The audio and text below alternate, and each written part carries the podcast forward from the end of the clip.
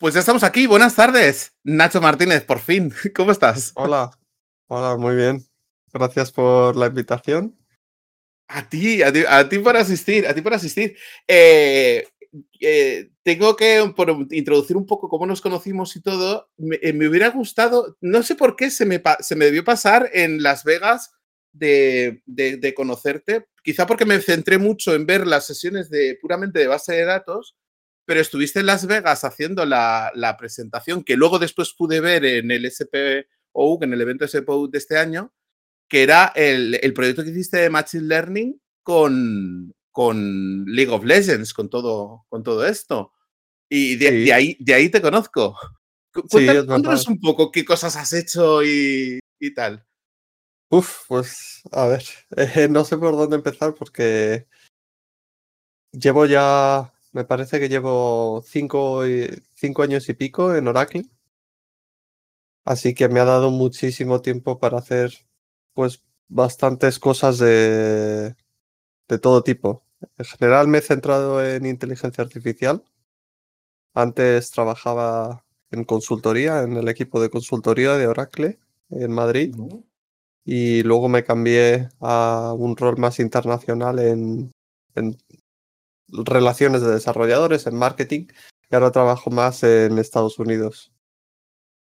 Oh. Pero vamos, hay temas de, de, todo, lo que quieras saber. Mira, he hecho cosas de computer vision, de detección de objetos, segmentación de imágenes.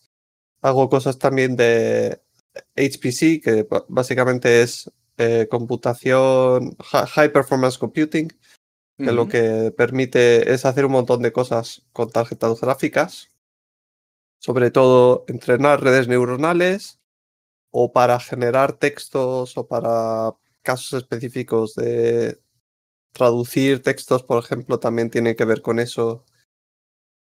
Más o menos tener una idea, mi propósito ha sido siempre tener una idea teórica de lo que es la inteligencia artificial, cómo las cosas que existen están implementadas actualmente y cómo, cómo se hacen en código, y yo creo que aprendiendo eso, tengo ahora más conocimiento en plan. Si tengo una idea, soy capaz de implementarla más fácilmente porque sé cómo está implementado, cómo ha sido implementado por detrás. Y eso me ayuda un poco a tener una idea de una idea más general de inteligencia artificial.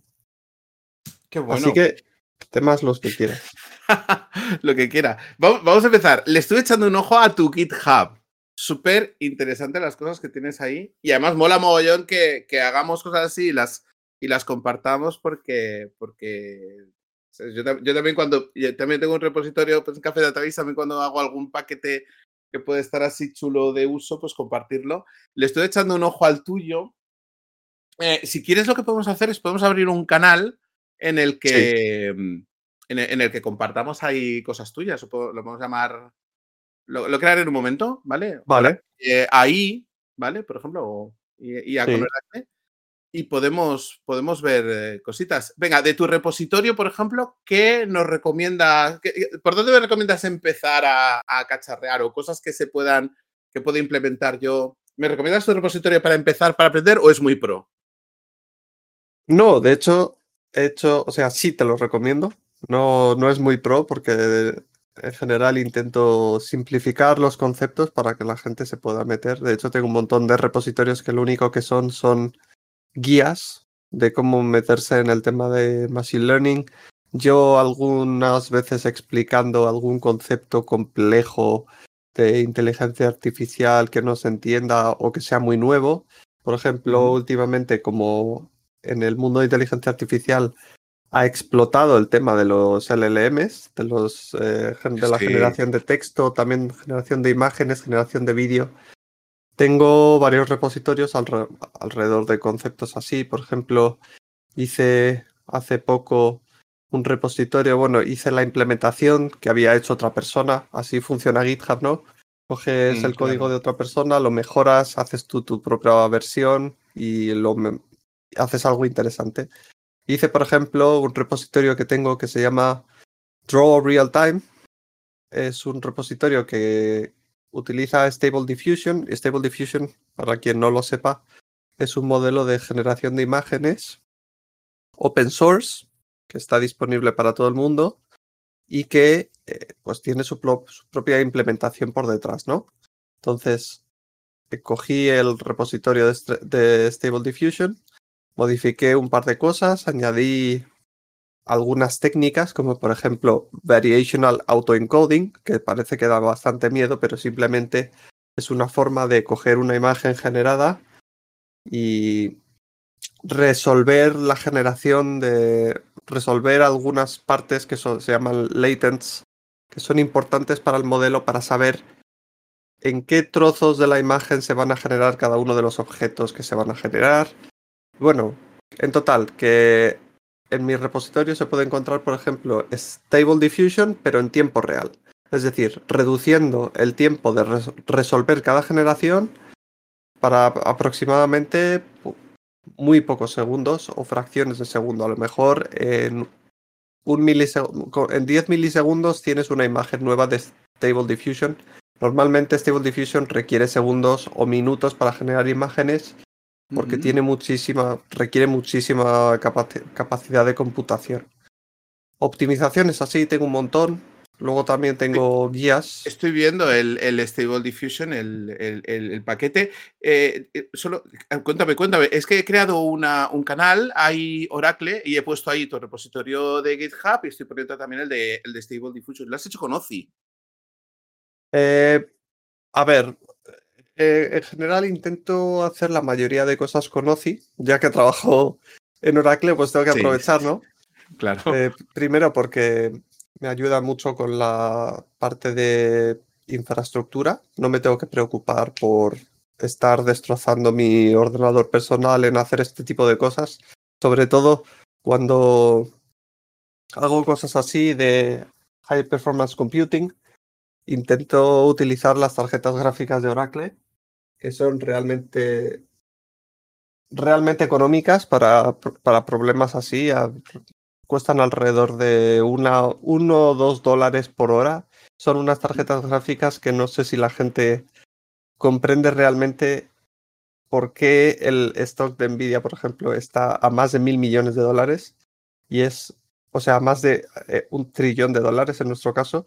El motivo real es porque las tarjetas gráficas que tienen, aparte de, que, que, son muy, muy, muy pequeñas, son más pequeñas de lo que la gente piensa, Cuestan alrededor de 15.000 o 20.000 dólares cada una de las tarjetas gráficas. Sí, sí, lo, sé. Tengo a, mi hijo, tengo mi hijo al día con tema de tarjetas gráficas y madre mía, vimos la, vimos la adquisición de, tarjetas gráficas por Oracle de Nvidia y era como, wow. Sí, sí, está, está, pues eso, carísimas las tarjetas gráficas, entonces realmente que te alquilen o que te permitan utilizar una tarjeta gráfica de 20 mil dólares en tu propia casa para hacer un problema que te apetezca resolver es realmente muy agradable y muy bueno para, pues eso, para que la gente pueda seguir teniendo creatividad aunque no tenga acceso a tarjetas gráficas súper caras. Sobre todo para inteligencia artificial es bastante importante. Qué bueno. Te, he interrumpido, perdona. Cuéntame más de, tu repositorio de GitHub. Cositas que tengas ahí. Sí, pues mira, también tengo. Bueno, aparte de que a lo mejor en, YouTube hay bastantes replays de algunas sesiones que he hecho. Las sesiones que normalmente voy haciendo se acaban subiendo allí por inercia en el canal de Oracle Developers de YouTube, que es donde están todas las replays de todas las sesiones que he hecho hago sesiones de inteligencia artificial. Bueno, de eh, inteligencia artificial. He hecho, por ejemplo, tengo también un repositorio interesante que al final se llama F1 Telemetry Oracle.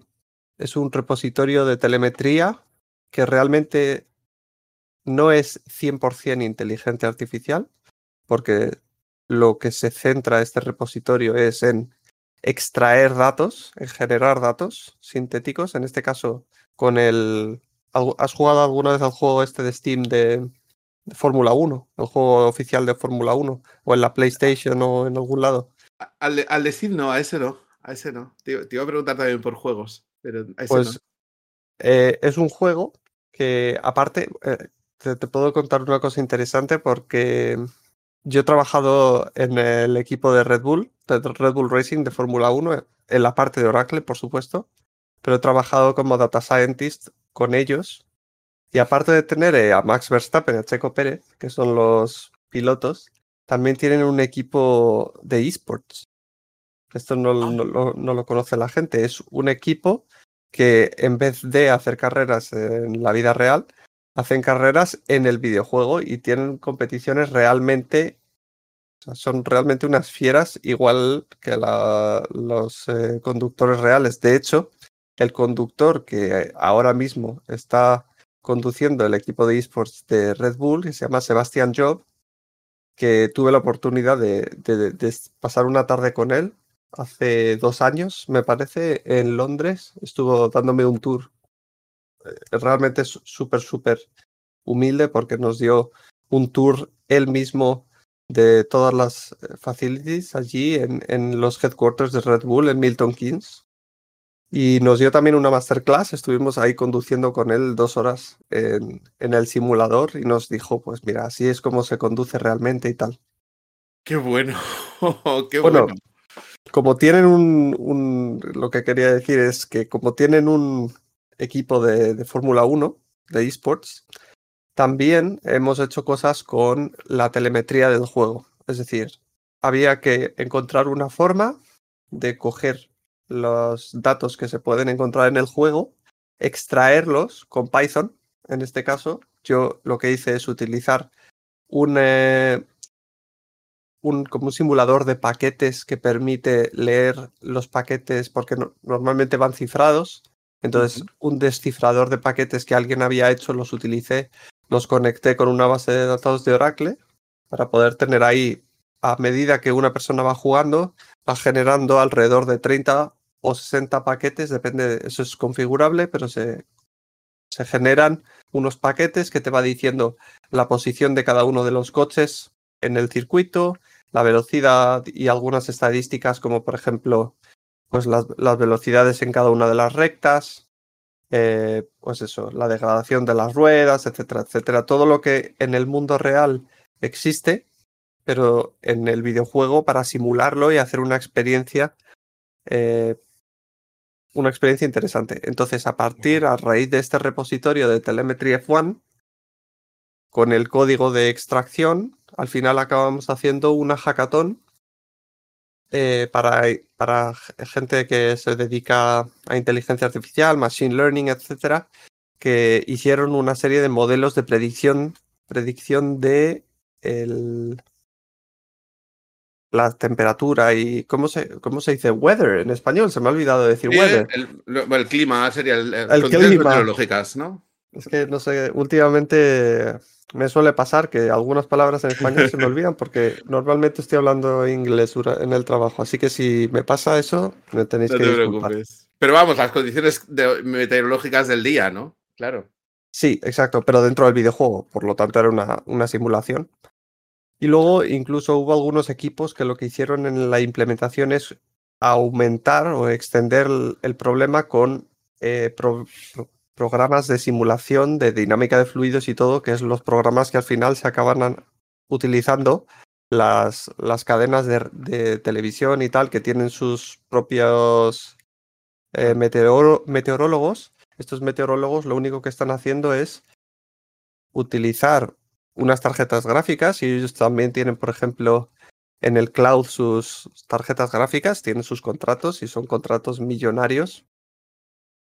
Que es comprar tarjetas gráficas de Oracle, por ejemplo, Antena 3 tiene algunos, eh, entre otros, A- A- A3 Player tiene, no me sé, pero vamos, hay algunas empresas en España que utilizan Oracle Cloud, por ejemplo, y utilizan las tarjetas gráficas para calcular la dinámica de fluidos, el comportamiento del viento, de la presión y todo esto en trocitos muy pequeños, escalables, de cómo se va a comportar el tiempo, la humedad, el agua y todo esto, y la lluvia, en, muy, en trocitos muy pequeños. Esos cálculos lo único que hacen son llamar a un modelo de inteligencia artificial que ha sido entrenado con muchos años de datos y darte a ti la predicción del tiempo de ese día. Eso es lo que sale en la tele al final. Uno de los muchísimos casos que hay de inteligencia artificial en el, en el mundo de hoy. Qué grande. Mira, te quería, te quería empezar así con esta pedagogía así de, café. Eh, en términos para, humanos, la diferencia entre, entre Machine Learning, Deep Learning, eh, AI, la AI generativa, los modelos de lenguaje. ¿Nos podrías decir una definición así en plan cotidiana, ¿no? Es decir, a ver, para quien aterrice en esto, aparte de ChatGPT, ¿no? Sí. Em, eh, ¿qué, herramientas tenemos? ¿Y para qué nos sirven unas? ¿O qué cosas podemos hacer con unas y qué cosas podemos hacer con otras? Vale, sí, es buena pregunta porque en general mucha gente no sabe la diferencia, así que va a estar bien explicarla. A ver, ¿cómo digo esto de forma clara?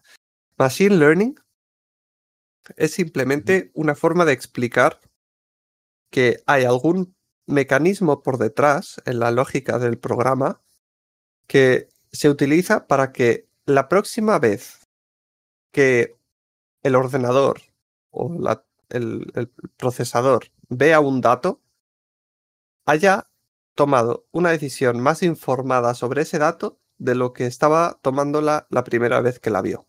Y puede, eso puede ser cualquier tipo de implementación. Es decir, si yo, por ejemplo, me hago un árbol de decisión binario que simplemente funciona de sí o no. Todas las decisiones que tome a partir de ahora van a ser sí o no. Veo por primera vez un coche. Imaginemos que estoy viendo un coche por primera vez, pero yo no sé nada, soy un ordenador, nunca antes he visto un coche. ¿Vale? Pues voy a mi árbol de decisiones y digo, pues esto es o un coche o no lo es. Voy a coger un montón de colores de la imagen y voy a determinar si esto es un coche. Esto es Machine Learning. ¿Por qué? Porque, por ejemplo, estoy tomando un árbol de decisiones, que estoy haciendo preguntas binarias sobre algunas cosas de la imagen para determinar si esto es un coche o no. Estoy utilizando una forma de, de decidirme, pero no es una forma compleja. Pueden ser preguntas muy simples como la de sí o no. En este caso, eso es Machine Learning, pero no es Deep Learning. ¿Por qué no es Deep Learning? Porque Deep Learning es simplemente un subset de cosas en inteligencia artificial. Al final, inteligencia artificial es ambas cosas, es machine learning, deep learning y un montón más de cosas que entran dentro de la categoría de, machine, de, de artificial intelligence. Pero deep learning es solamente un tipo específico de implementación de toma de decisiones, que es las redes neuronales. Y no todas las redes neuronales son deep learning. La red neuronal es simplemente una forma de aprender de que el ordenador aprenda, ¿vale? Entonces, de forma muy simplificada, tú tienes una serie de neuronas que se comunican entre ellas, están conectadas entre ellas y se transmiten información intentando más o menos aproximar el comportamiento que nosotros tenemos en nuestro cerebro. Se, teoriza que muchas de las eh, conexiones entre las neuronas se crean cuando nosotros somos jóvenes, de hecho antes de los 25 años o antes de los 21, 25 años, alrededor de eso. Hasta entonces nuestro cerebro no se ha desarrollado completamente, entonces tiene eso que se llama en los niños que tiene plasticidad, ¿no? que tienes la capacidad de reprogramar algunas partes de tu cerebro o de aprender muchísimo. Por ejemplo, la gente que aprende ajedrez, normalmente los gran maestros de ajedrez, hay una estadística que dice que alrededor del 95% de los gran maestros de ajedrez siempre empezaron a jugar al ajedrez desde muy jóvenes, porque en esa época la plasticidad del cerebro es muy grande, o sea, muy alta, y entonces tienen mucha capacidad de aprender en ese momento. ¿Por qué? Porque las neuronas están conectando entre sí y están, están haciendo el camino que el resto de nuestra vida va a determinar cómo, nos, cómo nosotros pensamos. Y eso se ve afectado por, por cómo las, las experiencias que tenemos nos reprograman las neuronas más o menos cuando somos jóvenes.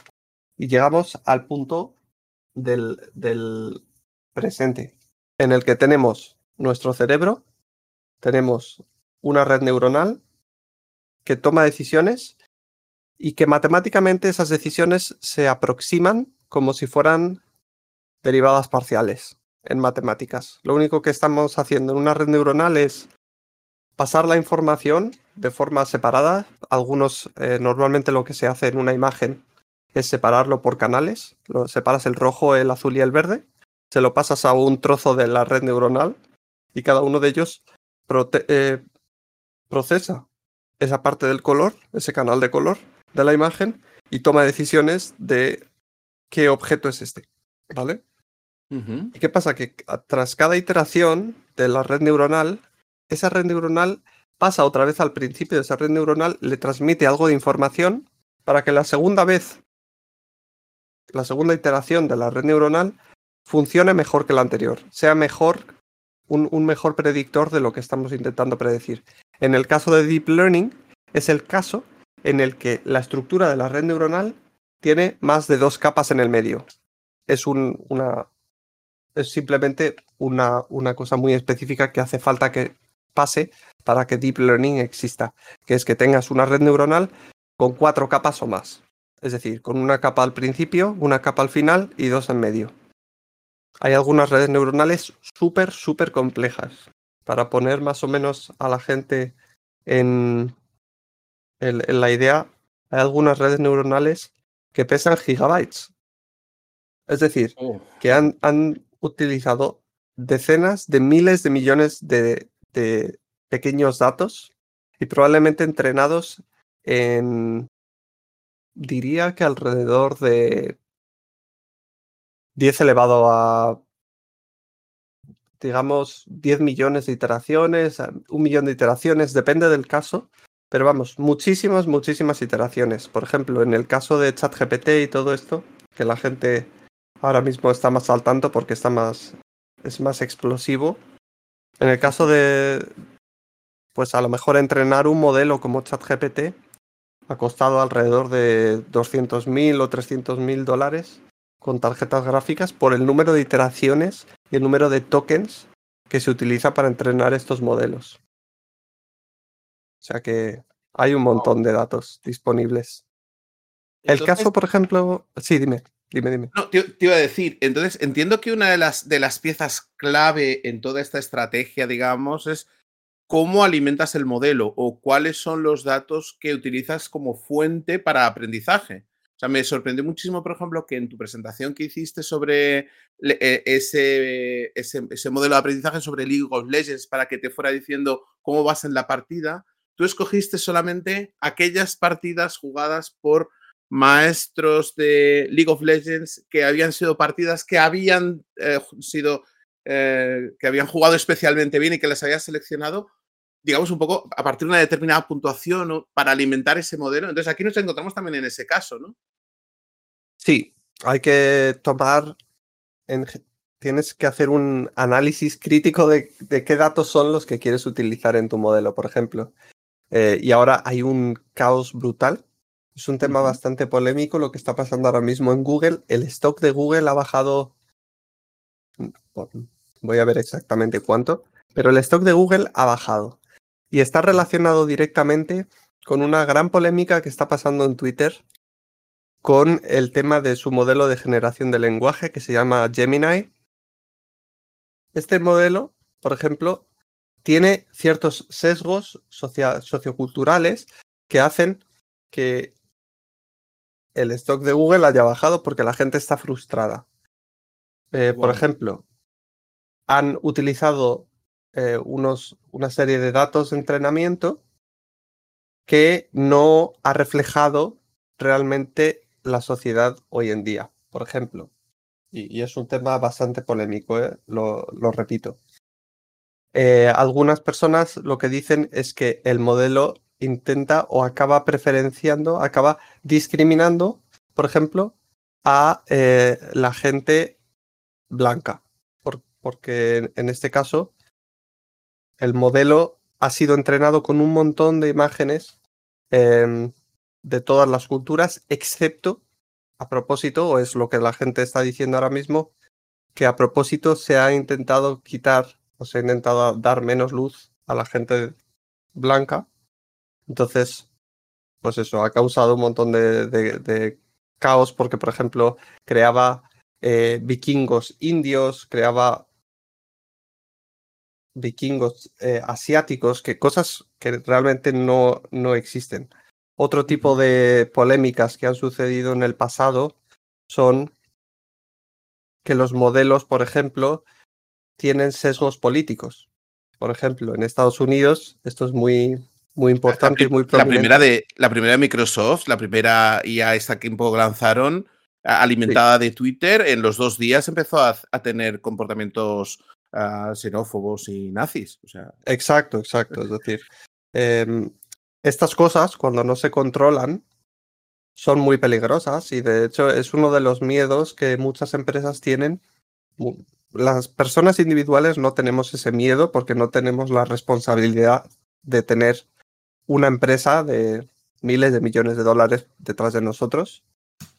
Pero las empresas grandes tienen bastante miedo de meterse con estas cosas, a no ser que realmente estén los modelos realmente moderados de contenido y eso, controlados de cierta manera para evitar problemas así. Hay algunos modelos de inteligencia, o sea, modelos de generación de lenguaje que se insultaban a sí mismos y todo. O sea, hay algunas cosas que todavía faltan.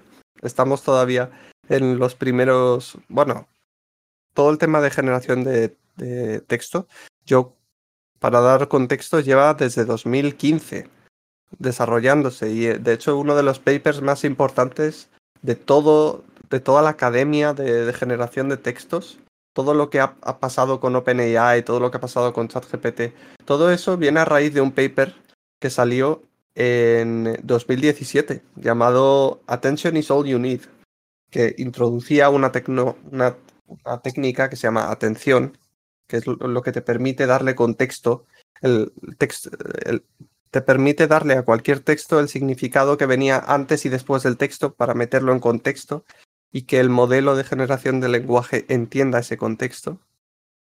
Eh, entonces lleva muchísimos años, ¿vale? Pero cuando me refiero a que ahora mismo está explotando es porque ahora hay empresas que valen miles de millones de dólares que antes no lo valían, que se dedican a este tipo de cosas porque la gente le gusta, ¿vale? Entonces, el último, yo diría que los dos últimos años han sido como los más importantes de todo esto, porque es donde más cosas han pasado. Y aún así, hay ahora algunas cosas que faltan por retocar. Pero vamos, que estamos todavía en la parte, en el baby boom de, de la inteligencia artificial. De hecho, me parece muy interesante en la parte de la atención, porque un poco cuando le preguntaron a, a Kahneman sobre eh, eh, cuál sería aquel conocimiento que si la, los seres humanos incorporasen tendría mejor impacto en la calidad de sus vidas, decía que nada es tan importante como lo que te, pare, lo, que te lo parece cuando lo estás viendo, cuando estás prestando atención, ¿no? Como decir, la atención es la que, la que pone el contexto de la importancia y si tú te centras de pronto en prestar la atención y poner mucho contexto en, yo qué sé, en la dieta sana, es tu cerebro quien considera que eso es importante por la atención que tú le estás prestando y que hasta ahora la gente entendía que esto era al revés, que la importancia era algo uh -huh. Que se daba y que a partir de la importancia uno prestaba más atención o se interesaba por ciertas cosas cuando en realidad eh, el primer motor es esa, esa atención, ¿a qué le prestamos atención? Y si es una inteligencia artificial, es una variable que tú puedes definir o potenciar, es decir, quiero focalizar la atención en, como decías tú, un grupo racial, un grupo eh, minoritario o mayoritario o un, una cierta corriente política, una cierta tendencia, es, uh -huh. eh, tiene muchísimo impacto en, en, lo que suceda a partir de ahí de, a continuación. ¿no?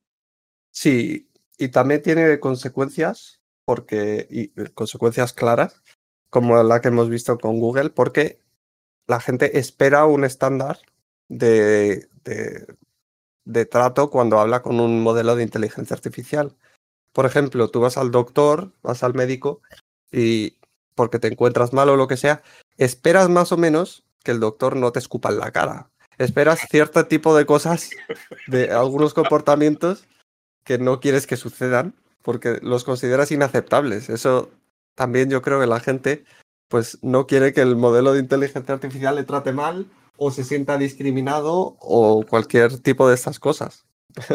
¿No? Claro. Bueno, nosotros en nuestra vida humana sufrimos muchas cosas que son de, muy contextuales. El juramento hipocrático solamente lo tienen los médicos, es como un juramento que, es decir, un abogado no tiene, o un electricista no tiene, ¿no? Un juramento de que por encima de todo voy a hacer una corriente estable. Es, como, ¿no? No hay un. Sí, sí, eh, no hay eso. Y, eso es, y eso es contexto muchas veces, porque determina eh, otras cuestiones éticas, ¿no?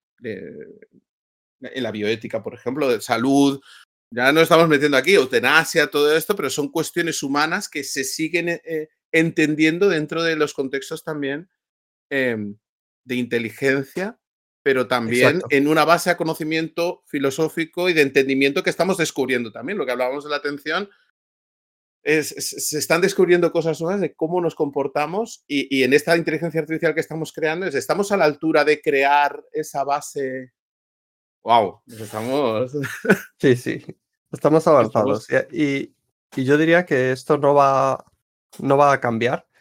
De hecho, yo ya veo, he visto alguna foto de, por ejemplo, la gente llevando en, en el metro las Apple Vision Pro, las nuevas gafas de realidad aumentada de, de Apple.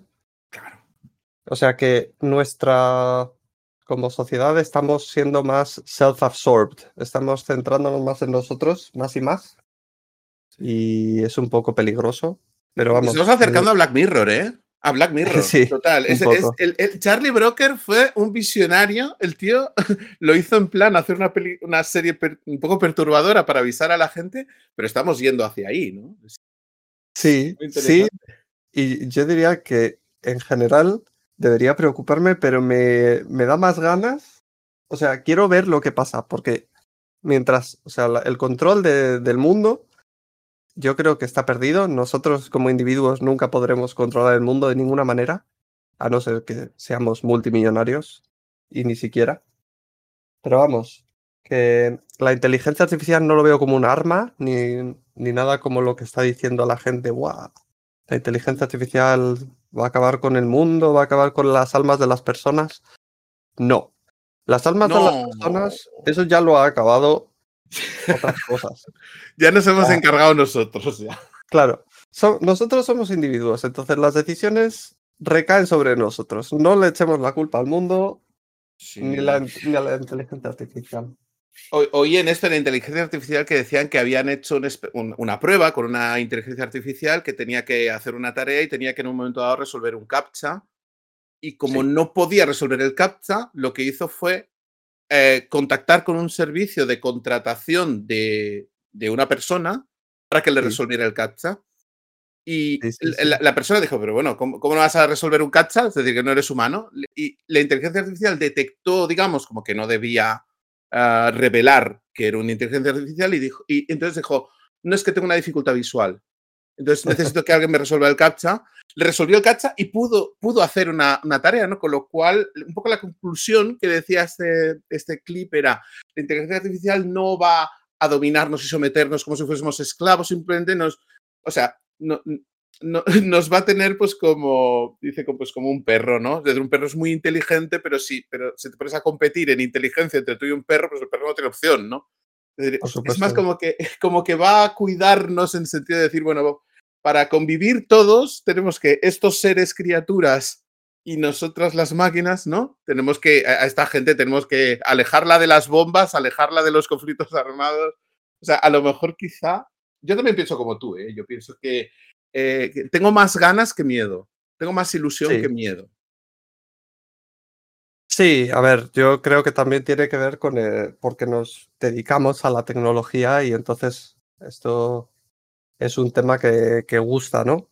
Depende de, de, de, dónde hayas venido y, tal. Si te gusta mucho la, la, tecnología, al final te va a gustar la inteligencia artificial. Yo, a todo el mundo que me pregunta, oye, ¿cómo me puedo meter en el tema de inteligencia artificial o en el tema de tecnología? Yo creo que hoy en día, con la cantidad de cosas que hay, ahora mismo además que están estos modelos de, de generación de texto que realmente funcionan extremadamente bien para recomendar cosas, porque por ejemplo, en el caso de ChatGPT, ¿por qué funciona muy bien? Pues porque fue entrenado no solo con todos los datos de Wikipedia, que contienen más o menos el conocimiento humano destilado en una página web, sino que también han utilizado un montonazo de otras páginas web para entrenar sus modelos.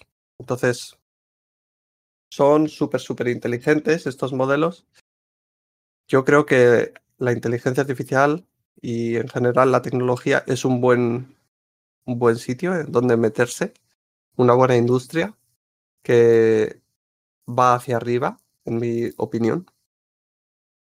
Y se puede empezar a cacharrear con cosas desde el primer momento.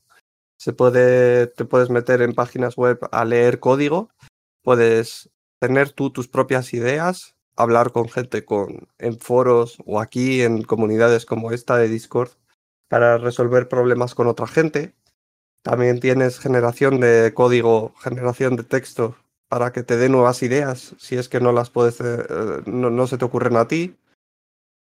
Los recursos son ilimitados y para aprender en, en GitHub hay un montón de cosas. En Oracle también, por ejemplo, tenemos un montonazo de guías y de recursos y también tenemos una certificación de inteligencia artificial eh, que te, o sea, te permite tener una, una idea más o menos de cómo funciona la industria entera y de enterarte de lo que está progresando todo. E incluso, pues en caso hipotético y en el, en el ideal, incluso que la gente pueda trabajar de inteligencia artificial en el futuro. Ojalá. Sí, de hecho, de hecho, a lo que estabas diciendo voy a hacer varias puntualizaciones de las cosas que has dicho. Eh, una, por ejemplo, sobre la certificación. Eh, he leído y un poco antes así he comentado un poco contigo esto, que me lo has confirmado. Dice que la certificación de, de, inteligencia artificial que tiene Oracle es como un 80% eh, vendor free. Es decir, si alguien, por ejemplo, está, quiere empezar en la inteligencia artificial sin, casarse mucho con una, con una plataforma o con un fabricante, esta certificación les sirve porque, porque son todo contenidos teóricos eh, transportables a, a, otros, a otros entornos, con lo cual súper recomendado. Yo he tenido bastante buen feedback de esa, de esa certificación. Sí. Eh, es, un. Dime. Es un buen punto para empezar, ¿no? Sí, sí, es un buen punto. Eh, es una certificación muy buena porque como tú dices es vendor free en el sentido de que la mayoría de preguntas o de conceptos que se hablan y, se examinan son problemas eh, conceptuales, problemas teóricos, que te dan una base de toda la teoría de inteligencia artificial, pero no son realmente específicos de Oracle. No necesitas ser un experto en Oracle para resolver eh, esto, simplemente necesitas más o menos saber eh, las cosas que se ofrecen en Oracle de inteligencia artificial, que son alrededor de 5 o 6 servicios. Más o menos entender cómo funciona cada uno de ellos, la tecnología que hay detrás, por ejemplo, cosas como cuál es la importancia del el entrenamiento de los datos en Machine Learning. Preguntas así, de ese estilo, ¿sabes? Preguntas teóricas que te hacen pensar un poco pero que no son extremadamente... No, necesitas un, doctorado para, para, para, hacer la certificación y es una buena, una buena forma de empezar a meterte en ese mundo. Está bien la certificación, sí. Sí, sí, sí, sí. Y formación, claro, pues formación y certificación van un poco muy, muy de la mano. Eh, y en Live Labs, ¿hay algún, hay, laboratorios así hechos eh, para poder hacer, digamos, algún, algún ejercicio resuelto. Aparte de los tuyos de GitHub, un poco reproducirlos. Sí. Em, sí, aparte de, los míos, vamos, yo a la mayoría del contenido la tengo en Live Labs, antes más que ahora. Pero vamos, ahí aparte de tener todos mis, mis labs, que a lo mejor son unos ocho laboratorios en, en total, hay laboratorios de, de, todo. También, de hecho, en, en Database hay un montonazo, montonazo de, laboratorios. Y también algunos laboratorios relacionados que incluso os podría venir bien a vosotros en Café Database, porque son database más inteligencia artificial. Como Qué por bueno. ejemplo, eh, este, este de League of Legends que hablábamos. Tiene una base de datos y utilizamos la parte no relacional del- de la base de datos autónoma para guardar ahí los, los datos en, en formato JSON y a partir de eso hacer un modelo de inteligencia artificial desde cero. Es decir, entrenas o aprendes a extraer datos con una API, utilizar esos datos para crear un modelo de inteligencia artificial y así se, se tocan un montón de, de temas. Coges las bases de datos como storage, coges entrenamiento de modelos, extracción de modelos, que es lo que normalmente hace un ingeniero de datos. Luego haces también el entrenamiento de los modelos en data science.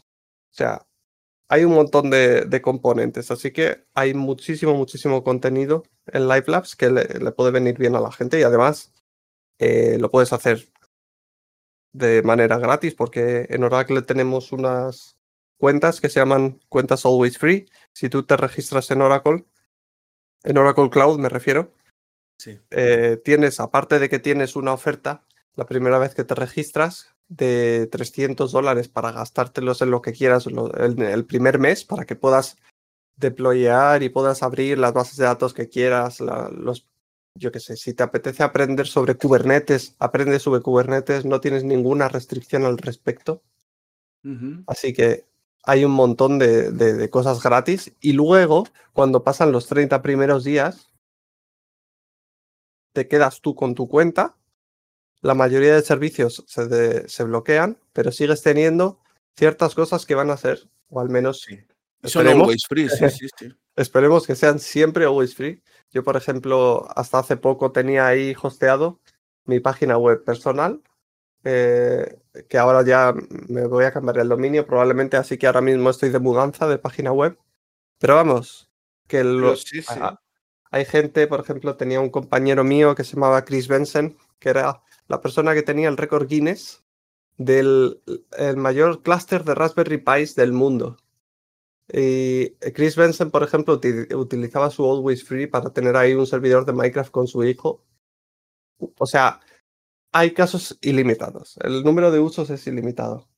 Sí, sí, sí, sí. Esa, esa, esa prueba eh, del el servidor de Minecraft con el, con el OCI, ese es un vídeo que está en Café Database, está hecho el Sí. tutorial de cómo hacerlo Pues eh, eso es la prueba de fuego de que, de que funciona bien el compute. Porque la verdad es que yo he jugado a Minecraft, bueno, empecé a jugar a Minecraft cuando salió Minecraft hace muchos, hace muchos años. Y es un juego que está escrito en, en Java, pero que tenía ciertos problemas con la virtualización, con el JVM. Si, Sí. si mal no recuerdo, tenían problemas de optimización porque utilizaban variables demasiado grandes, ese era uno de sus problemas. Y otra es porque tenían una interfaz creada en Java muy... Vamos, que el código no estaba bien hecho al principio, entonces la optimización tipo, del, del lo hizo un Minecraft... tipo solo. Lo hizo un. No sé el nombre, pero lo hizo un Y- tipo solo. Sí, a de hecho de hay, un objeto, hay un objeto en Minecraft que está hecho por él, que es una, una capa como la capa de Superman, que tiene su nombre, pero no me acuerdo de su nombre porque hace mucho que no juego a Minecraft. Pero vamos, que el creador de Minecraft tiene un objeto en Minecraft, en teoría él tiene. Qué bueno. Eh, Marcus Persson. Ah, Marcus. Marcus. Persson.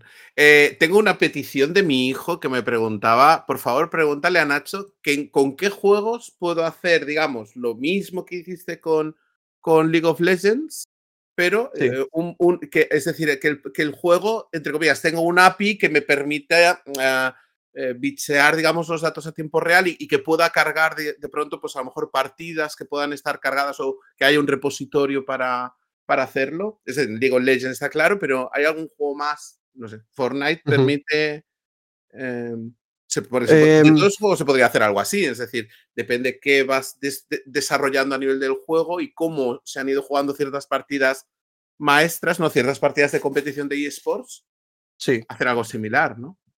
Sí, pues a ver, depende, sobre todo depende de la popularidad del juego. tiene que ser un juego en general popular, no porque lo diga yo, sino porque en general las aplicaciones que se crean de videojuegos relacionadas con este tipo de cosas van normalmente gravitando hacia donde la gente tiene interés. Si la gente no tiene interés en el juego, no, no hay muchos jugadores, las probabilidades de que haya software ya creado para poder hacer telemetría de ese juego es menos probable. Entonces, normalmente mirando las, las los juegos más potentes o más famosos, yo diría que League of Legends es un gran ejemplo porque además es que ellos anuncian públicamente que tiene una API, pero no son el único juego que tiene API. Eh, juegos parecidos, aparte de los juegos de conducción, que muchos juegos de conducción tienen telemetría, por el diseño del juego está hecho así. Eh, algunos juegos de deportes, como por ejemplo eh, los juegos de EA Sports, algunos, no todos, tienen telemetría también. Pero aparte de los juegos que tienen telemetría o no, hay otra forma de tú crear tu propio software de cualquier videojuego que te apetezca jugar, que es como, por ejemplo utilizando tu eh, detección de objetos y cosas así. Tú puedes crear lo que quieras. Realmente, y por ejemplo, yo he hecho algunas cosas en algunos juegos alrededor de esto, como por ejemplo un juego de piratería. Piratería me refiero a piratas, ¿eh? No, o sea, no ciberpiratas. Me refiero a piratas reales. Es un juego que se llama Sea of Thieves. Es un juego en el que tú vas con tus compañeros, tienes tu propio barco. Es un mundo abierto en el que hay barcos que se van, pues eso, disparando entre ellos y tal.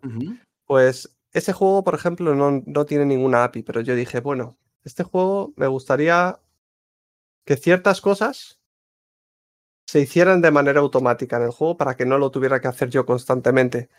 Realmente tú puedes hacer lo que quieras con, con, con vídeo, con imágenes. Podrías coger las regiones de tu pantalla, que es lo que yo hacía, coger regiones de tu pantalla para analizarlas, decir, si en esta posición hay ciertas cosas o utilizando o conectando el juego con un eh, reconocedor óptico de, caracteres, como por ejemplo lo del CAPTCHA, puedes sacar un montonazo de datos que no se pueden sacar en teoría. Por ejemplo, puedes sacar números de la pantalla, puedes detectar objetos que están en la pantalla y crear tus propios modelos de detección de objetos.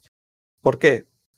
Normalmente te puede servir para detectar la posición de otros jugadores, te puede servir para detectar o tomar ciertas decisiones en la partida dependiendo de lo que se esté viendo en la pantalla.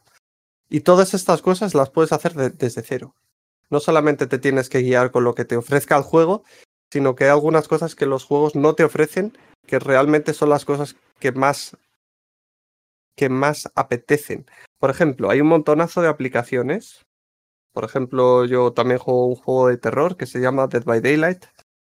Hay una aplicación oh. aquí que es eh, Nightlight. Nightlight es una aplicación que automáticamente detecta en la pantalla cuando tú has terminado una partida, hace una screenshot a la pantalla de las estadísticas después de la partida y te hace como un historial de partidas. ¿Por qué? Porque el juego original no tiene un historial de partidas en el que tú te puedas meter y decir, vale, estas son mis últimas 10 partidas, en esta partida me ha pasado esto, en esta partida me ha pasado lo otro, etc. Y esta persona, con un poco de inteligencia, pero no inteligencia artificial, está haciendo detección de, partes de la pantalla. En el caso de que detecte que estás en la pantalla final, al final de la partida, lo detecta, hace una screenshot, analiza la screenshot, regiones de la pantalla las detecta y las analiza y te dice, vale, esta partida tuvo una, hiciste esto bien, esto mal y estos son los jugadores con los que jugaste y estos fueron tus puntos finales.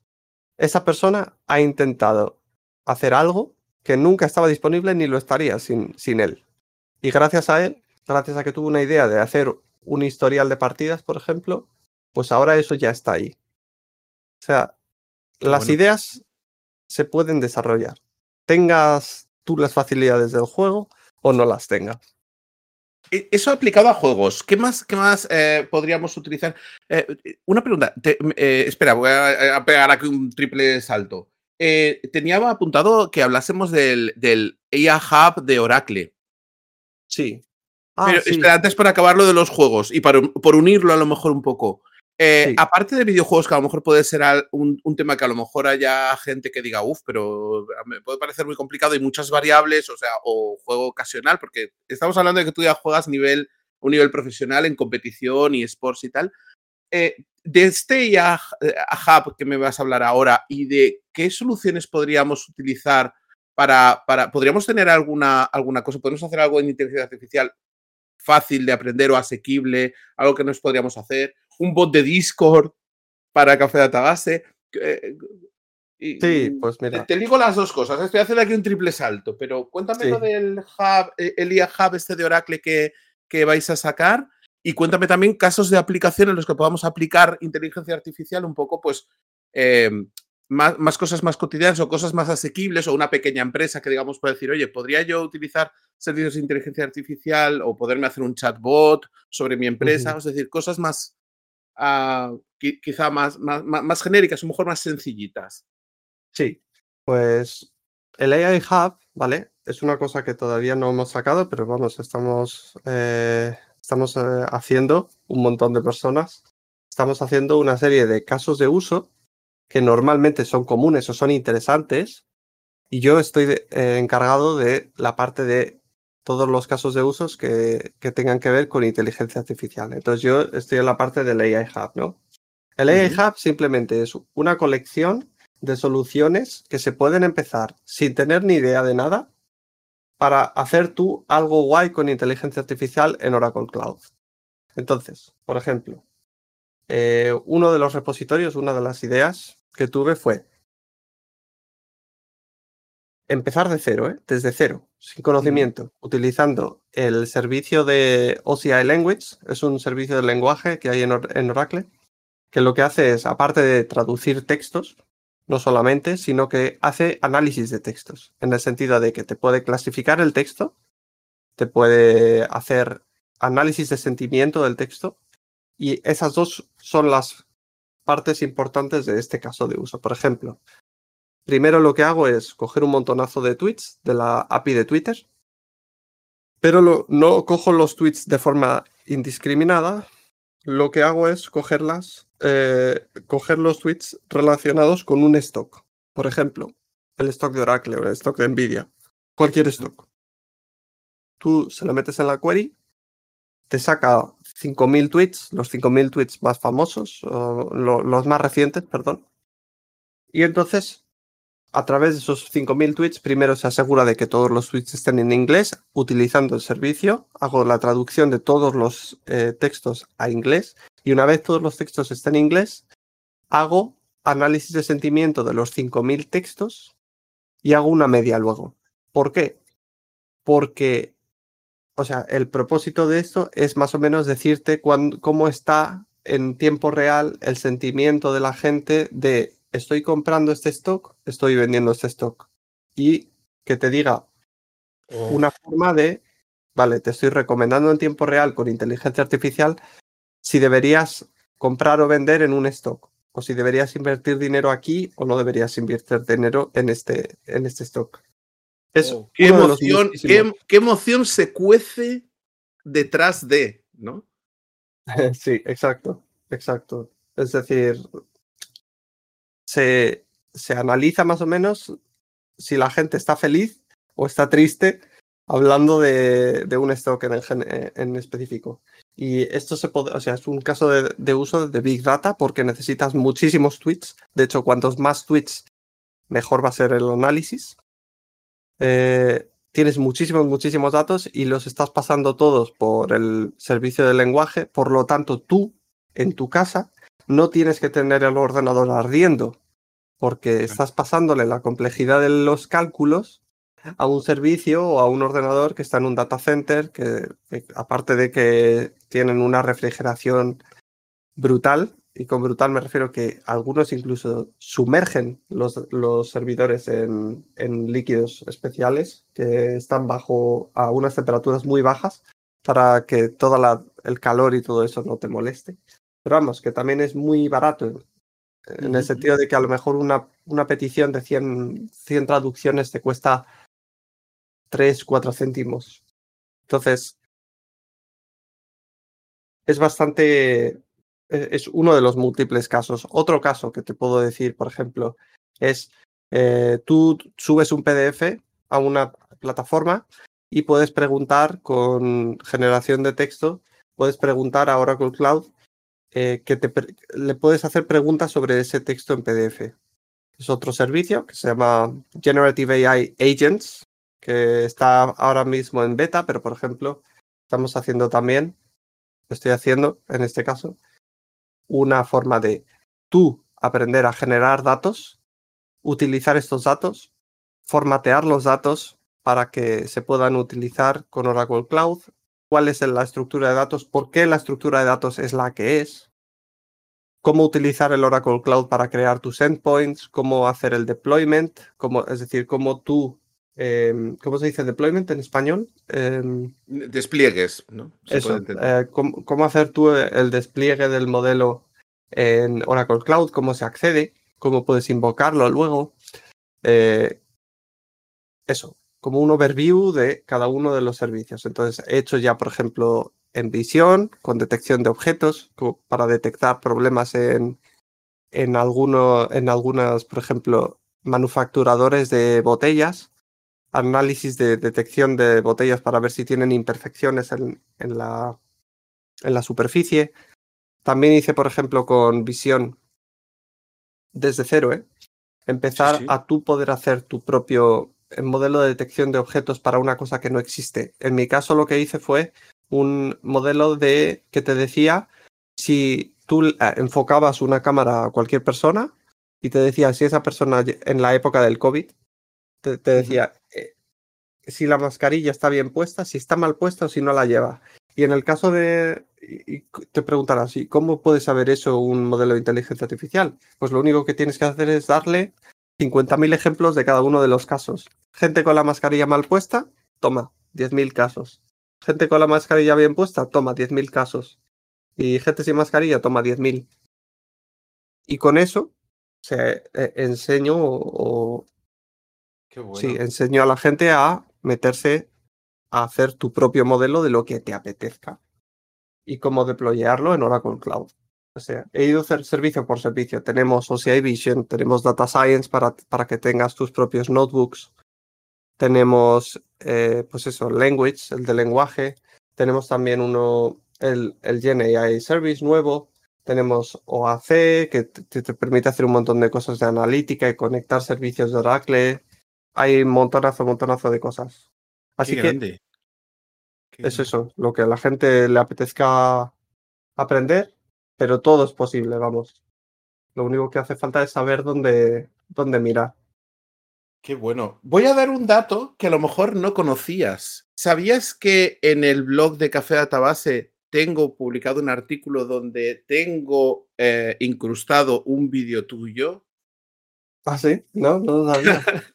pues porque en la hackathon que se hizo el año pasado en las Naciones Unidas, yo estaba como mentor. Ah, y uno de los. Sí, entonces ya ahí, ahí es donde te conocí por primera vez. Donde te conocí online por primera vez.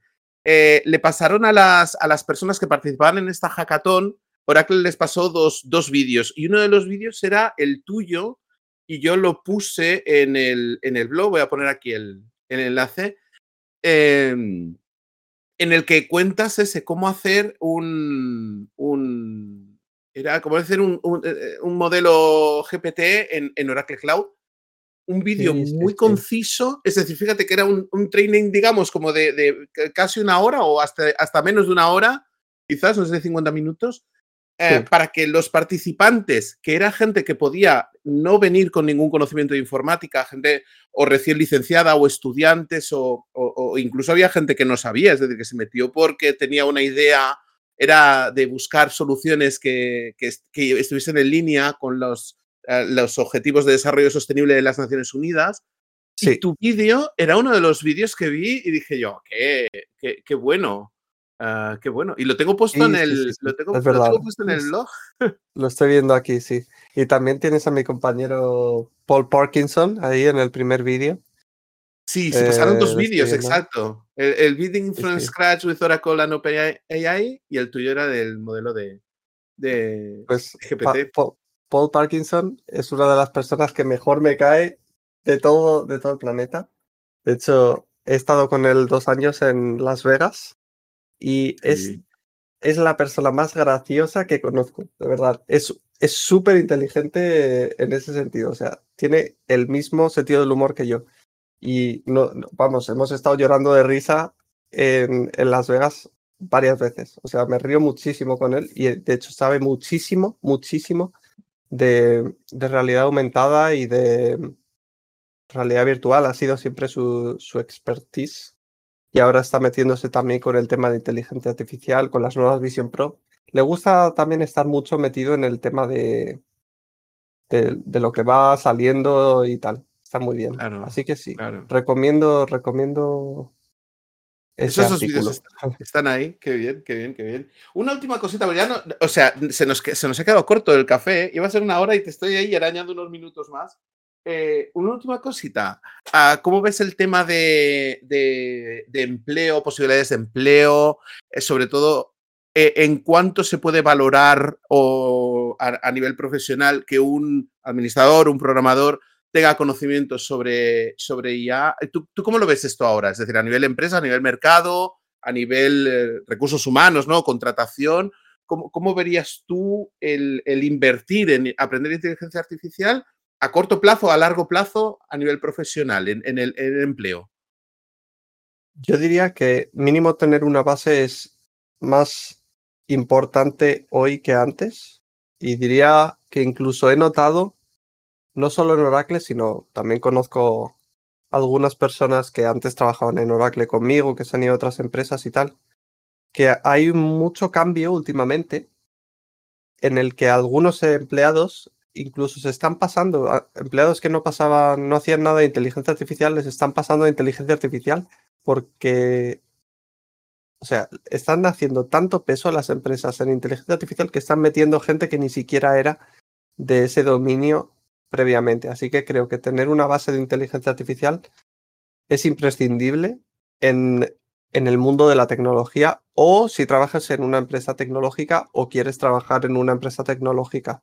Pero vamos, es como sugeriría que hace un par de años eh, pues la gente se metiera en el tema de Python y antes de eso la gente se metiera eh, en el tema de la descentralización y de la computación ubicua, eh, o sea, toda la parte de, de IoT, de todos los mini. O sea, cada, cada cinco años o así hay un, un tema en específico y ahora mismo el tema es inteligencia artificial y lo recomiendo absolutamente a, a, todos vosotros porque es importante. Es importante y no, no duele el, saber, pero sí duele el no saber. Entonces, Qué recomendado. Qué grande. Eh, Nacho, te, te, voy a te, voy a dejar a que cierres, ¿vale? Así antes necesito decirte que te voy a invitar a que, a que si quieres algún día, si quieres que hagamos algún laboratorio en abierto para, para la gente, en plan así gratuito, para, que, para, para ver algo, eh, ¿Sabes cómo los seis tenemos créditos de ocio? Tengo como 6.000 euros en, en OCI que podemos utilizar y podemos gastar y podemos hacer algún cacharreo. Si quieres, mi casa es tuya, mi OCI es tuyo, podemos hacer un laboratorio cuando quieras. Te brindo esta invitación a, a, que hagamos lo que quieras. Y, y, y, te dejo, si tienes algo más que decir. Yo, o sea, se me ha hecho corto, me han faltado Sí, a mí también, la verdad. Eh, no sabía que había pasado ya la hora. Em, pero sí, sí, eh, acepto, acepto esa invitación. Eh, podemos hacer alguna sesión de plan más interactiva, que la gente pregunte pues lo que quiera y se, se, lo podamos responder en tiempo real, las dudas en tiempo real de alguna, alguna, yo qué sé, algún repositorio que os guste o tal, pues, o algún tema en específico que, que vosotros queráis ver. pues estaría muy chulo, estaría muy chulo. Yo quiero retomar los laboratorios, que los tengo un poco olvidados. El siguiente laboratorio que voy a hacer va a ser hablar sobre la dualidad de JSON y relacional que tiene Oracle 23, que permite que tanto si lo almacenas en JSON como si lo almacenas en relacional, con las duality views lo puedas consultar de forma transparente, ¿no? O operar con JSON o operar con SQL eh, puro y duro. Entonces, estoy preparando un laboratorio de estos también para, para, todo el mundo en abierto y el siguiente, pues eh, podemos hablar y podemos hacer alguna cosita juntos, si te parece. Puede estar muy chulo. Por supuesto. Pues oye, Nacho, un placer, pero un placer enorme, que ha sido súper interesante. Igualmente, un placer estar aquí contigo. Pues a todos, eh, grabamos el podcast, lo subiremos yo creo que en un par de días Uh, lo subiremos por si alguien lo quiere volver a oír. Gracias a los que estáis ahí en la, en, en la audiencia comentando cosas. Algunos comentarios. Eh, ¿Para cuándo vamos a ver Ger en Oracle? Eh, este es lo de, lo de muchachada, ¿no? Es decir, robots, robots, pero si no tienen forma humana no puedes casarte con ellos, no son robots. Un robot de cocina no es una Thermomix. Um, oye, ha sido un placer, Nacho. Cuando quieras, eh, tenemos otra sesión, nos tomamos otro café juntos. Perfecto. Pues y a ver si nos vemos en persona. Que en persona Eso también es. los cafés mucho, mucho mejores. Eso es. Un abrazo a todos. Venga. Muchas gracias.